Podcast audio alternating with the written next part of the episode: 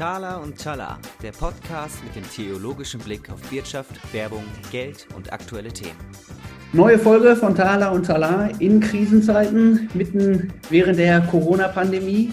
Äh, heute nochmal zum Gast, zu Gast, äh, quasi schon auch Stammgast, ähm, Christina Lohe vom äh, Kloster Volkenroda. Und ähm, ja, wir wollen heute einfach mal hören, wie es dem Kloster so ergeht in der Krisenzeit. Wie ist bei euch die Situation aktuell? Ja, ganz aktuell ist es so, dass wir das Gästehaus geschlossen haben. Also keine Gäste da sind. Das Kloster ist ziemlich leergefegt ähm, und die meisten Mitarbeitenden sind in Kurzarbeit. Das heißt, es ist noch leerer. Ähm, ja, und wir hatten jetzt halt auch ähm, für über vier Wochen keine Gottesdienste ähm, und freuen uns jetzt darauf, dass wir ganz bald wieder anfangen können, Gottesdienste zu feiern. Wenigstens das. Okay, und wahrscheinlich geht es euch da wie vielen. Es ist noch gar nicht absehbar, wann ihr wieder aufmachen könnt. Ähm, oder gibt's da schon, habt ihr schon irgendwelche Quellen, die die breite Öffentlichkeit nicht hat? leider nicht. Wir gucken immer wieder nach, ob wir die Kristallkugel doch irgendwo versteckt haben, aber nein, leider nicht. Und von daher hangeln wir uns so ein bisschen vorwärts. Also wir lesen natürlich äh, ganz, ähm, ganz genau und verfolgen mit in der Presse, ähm, was jetzt äh, der Landkreis, äh, die, das Land und der Bund irgendwie neu beschließen. Und gerade im Bereich Übernachtung und Gastronomie sind einfach auch noch gar keine Daten gefallen, außer Großveranstaltungen. Ähm, aber ansonsten fahren wir halt auf Sicht. Ja und ähm, versuchen dann mit den Gästen ähm, gut in Kontakt zu sein, die jetzt in den nächsten Wochen kommen, sodass wir die informieren, sobald wir irgendwie mehr wissen. Und gibt es jetzt irgendwas, was ihr ja, während des Shutdowns neben der ganzen Verwaltung und du hast gerade schon das Thema Kurzarbeit angesprochen, da werden natürlich auch sehr viele bürokratische und ähm, natürlich auch viele Gespräche laufen. Hm, gibt es irgendwas, was ihr gerade macht ähm, als Team, was noch da ist? Ja, also wir sind noch ein paar inhaltliche Leute. Der Pfarrer ist noch da. Ähm, ich bin noch da und unsere Freiwilligen sind noch da und äh, da sind wir halt auch sehr dankbar dafür, weil wir dann immer noch äh, kreativ werden können. Also jetzt gerade an Ostern ähm, haben wir ganz viele für uns neue Sachen ausprobiert. Also wir haben schon länger geplant, das Mittagsgebet zu streamen. Ähm, aber das ist im Alltag halt immer mal wieder untergegangen, weil es halt dann noch viele technische Umsetzungen geben musste und Sachen zu regeln. Und da war dann jetzt plötzlich Zeit für und auch die Notwendigkeit, mit, äh, mit anderen in Kontakt zu bleiben. Und ähm, das haben wir halt dann jetzt angegangen. Also der jeden Mittag kann man äh, sich in das Mittagsgebet ähm, einwählen und mitbeten. Und ähm, ja, gerade an Ostern war es für uns eine große Herausforderung, weil wir sonst hier mit 150, 200 Leuten feiern, auch die ganzen Tage zusammen sind, ähm, dass wir das plötzlich äh, noch nicht mal, nicht nur mit Gästen und Freunden machen konnten, sondern auch nicht zusammen als Kommunität und die, die hier wohnen. Und äh, da ähm, ist sehr, sehr viel kreativ gedacht worden. Und dann gab es zum Beispiel äh, so eine kleine, kleines Video, wo ähm, unsere ähm, also Elke Möller, die den Kinder- und Familienbereich betreut, wo sie so ein kleines Video aufgenommen hat, wie man als Familie Karfreitag ähm, begehen kann. Oder es gab dann so ein Livestream zur Todesstunde und ähm, ein sehr aufwendig produzierten Gottesdienst, der so mit ganz vielen verschiedenen Mitwirkenden äh, von nah und fern irgendwie aufgenommen wurde zu Hause oder hier im Kloster und dann zusammengeschnitten worden ist. Also da passieren jetzt plötzlich ganz andere Dinge, als wir normalerweise im Alltag machen. Also wir sind halt viel mehr digital unterwegs als vorher. Also das ist ja ein der ja, vielleicht positiven Effekte der Corona-Krise, dass die Digitalisierung irgendwie in allen Branchen und bei allen Organisationen und Unternehmen jetzt voll aufschlägt. Ja. Also, da seid ihr nicht ganz alleine. Wie ist denn da die äh, Resonanz, die ihr erfahrt? Also, weil die Leute kennen euch ja sehr von einem physischen Offline-Kontakt und sind ja auch normalerweise Gäste vor Ort und können das ganze Kloster wirklich ja, mit allen Sinnen erleben. Wie, ja, wie sind da die Rückmeldungen, die ihr jetzt digital mitbekommt? Ja, das ist also überwältigend, würde ich sagen. Also es ist wirklich super schön und beeindruckend, ähm, dass unsere Freunde von nah und vor allen Dingen von fern das genießen, dass wir digital präsent sind. Also dass man sich, wenn man in Hannover ist, so Freunde, die kommen halt sonst zwei, drei Mal im Jahr vorbei, so und jetzt können sie halt jeden Tag irgendwie mit uns mitbeten und fühlen sich noch viel mehr verbunden. Ähm, und so ein Ostergottesdienst, das ist so wie bei anderen ähm, Online-Gottesdiensten auch. Also wie ich gerade gesagt habe, wir feiern dann mit bis zu 200 Leuten und dann ist die Kirche proppenvoll. Und jetzt diesen Ostergottesdienst, den haben 1500 Leute ähm, angeguckt. So. Also das, äh, es kann es nicht ersetzen, das merken wir auch, ähm, weil wir wirklich auch nicht nur in den Gottesdiensten digital geworden sind, wir machen auch digitale ähm, Hauskreise und die Kommunität trifft sich per Zoom und so. Also und man merkt natürlich einen Unterschied. Also natürlich ist es schöner, physisch zusammen zu sein und ähm, ähm, sich dann auch zur Begrüßung umarmen zu können und so. Und jetzt ist es halt alles, wir sitzen jeder in unserem Wohnzimmer auf Distanz. Aber es ist so viel besser als nichts, ähm, dass es äh, trotzdem schön ist. Und ähm, ich auch wirklich beeindruckt bin, wie schnell ähm, das hier Fuß gefasst hat. So und also gerade unsere Kommunitätsmitglieder sind ja zum Teil sehr viel älter und äh, alle alle sind jetzt bei Zoom und alle können damit umgehen und nutzen das halt zusätzlich auch, um mit ihren Verwandten, ihren Enkelkindern in Kontakt zu kommen und ähm, ja, also es hat auf jeden Fall auch dann irgendwie sein Positives. Mhm. Ja, das äh, finde ich spannend. Also dass das jetzt auch von ja, wenn du vom Ostergottesdienst sprichst, ja sogar noch von einer breiteren Zielgruppe aufgenommen wird, als es physisch überhaupt möglich ist, weil wahrscheinlich passen gar nicht viel mehr als 200 Leute rein in die Kirche, oder? Ja, genau. Also zumindest in die Klosterkirche, dann wird es schon wirklich kuschelig. Also in Christuspavillon passen, passen deutlich mehr rein, aber da wäre es jetzt noch ein bisschen kalt. Also da fangen wir am, äh, am 3. Mai fangen wir an im Christuspavillon. Okay, und für dich so jetzt persönlich, aber auch beruflich jetzt als deine Rolle ähm, als Vorstand vom Kloster Folgenroda, ähm, was vermisst du gerade ganz besonders? Ist es genau dieser Kontakt, der ganz persönliche Kontakt, oder gibt es auch weitere Sachen, die dir jetzt so gerade ganz besondere Schmerzpunkte nochmal bereiten in dieser Quarantänephase?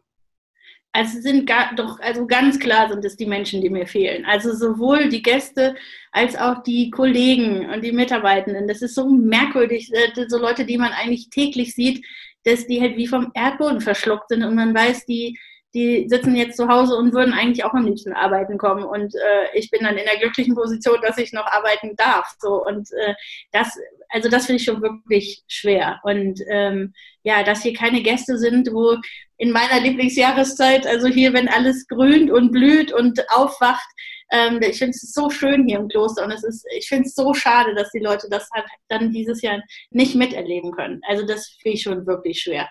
Und also privat geht es mir wie allen anderen. So, ne? Also ich vermisse meine Freunde, ich vermisse meine Familie. Ich bin ähm, sehr viel unterwegs beim Pfadfindern, beim Kirchentag und so. Das geht alles nicht, beziehungsweise geht alles nur noch digital. So, das finde ich schon, schon schwer. Ähm, auf der anderen Seite bin ich halt dann dafür auch echt viel, viel bewusster hier im Kloster. So, also wir haben ja das Glück, dass wir eine total schöne äh, Nat Natur drumherum haben. Wir haben den Wald, wir haben die Landschaft so. Also das kann ich natürlich noch mal ganz anders genießen, wenn ich nicht immer durch die Gegend jette, so, ne? sondern dann die Wochenenden halt hier in Ruhe in der Natur verbringe.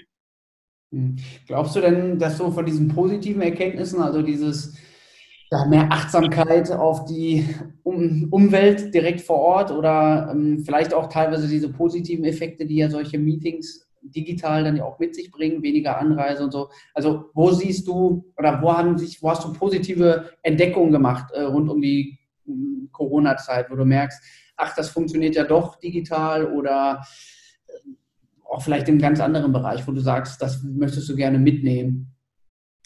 Also ich glaube, dass es sich auf jeden Fall fortsetzen wird ähm, und also, dass ich denke, dass es uns einen positiven Schub in, äh, in Richtung Digitalität gegeben hat, äh, gegeben hat.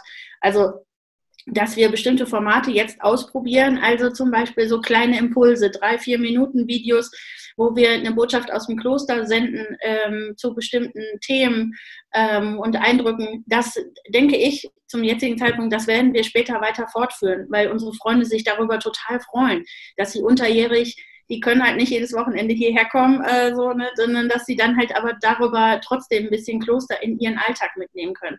Das finde ich ist wirklich toll, dass das auf so positive Resonanz stößt und die uns auch rückmelden. Oh, bitte macht das weiter, auch wenn, äh, wenn die Corona-Krise vorbei ist. So, das ist definitiv was, was wir weitermachen werden.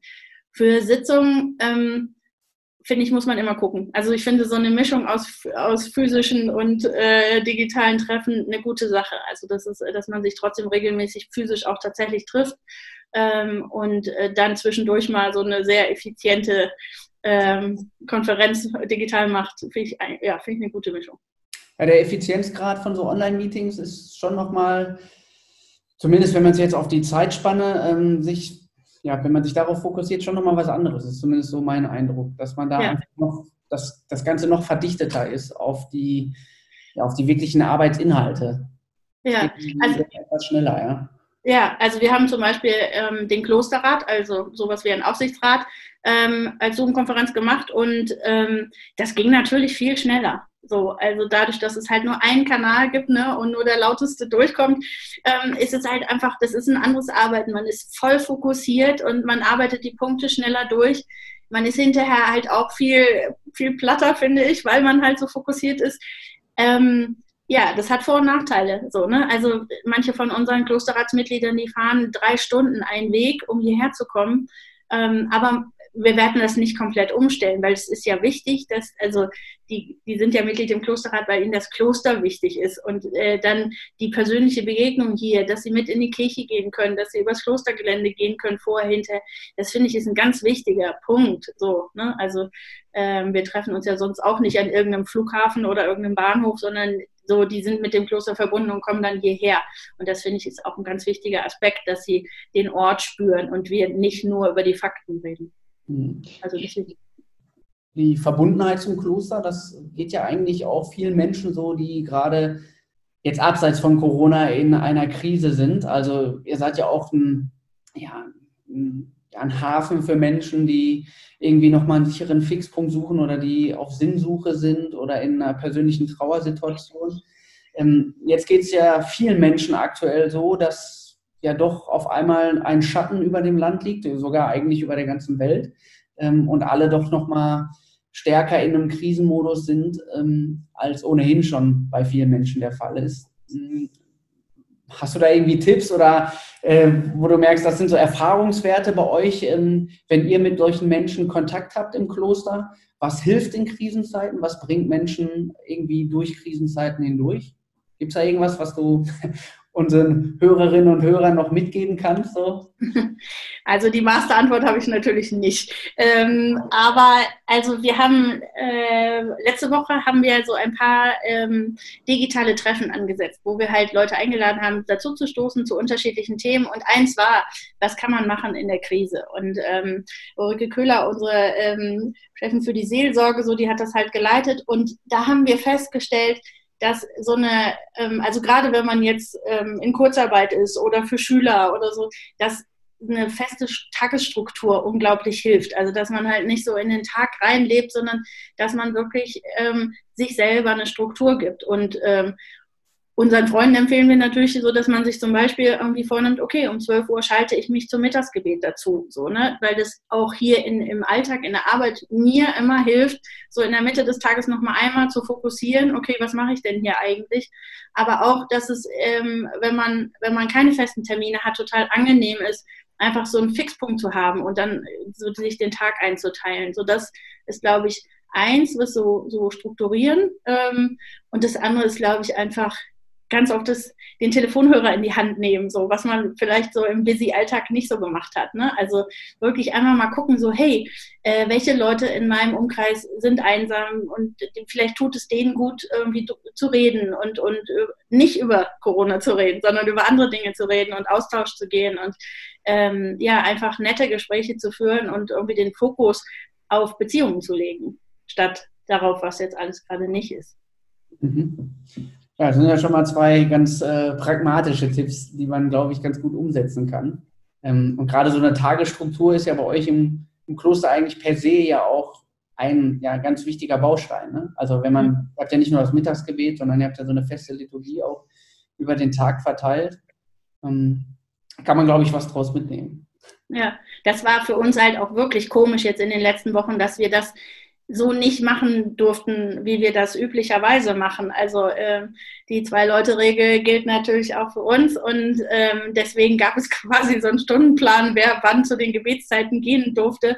Ähm, und es war dann halt klar, okay, wer ist für morgens, mittags, abends verantwortlich. Natürlich haben wir weiter gebetet, ähm, aber ich bin viel mehr zwischendurch mal in der Kirche gewesen oder habe zu Hause gebetet, habe ganz viele digitale Angebote ähm, wahrgenommen und so. Und da habe ich schon gemerkt, dass es äh, ja eine ganz andere Struktur gibt äh, und eben nicht diesen klaren Rhythmus, äh, den ich hier im Kloster sehr angenehm finde.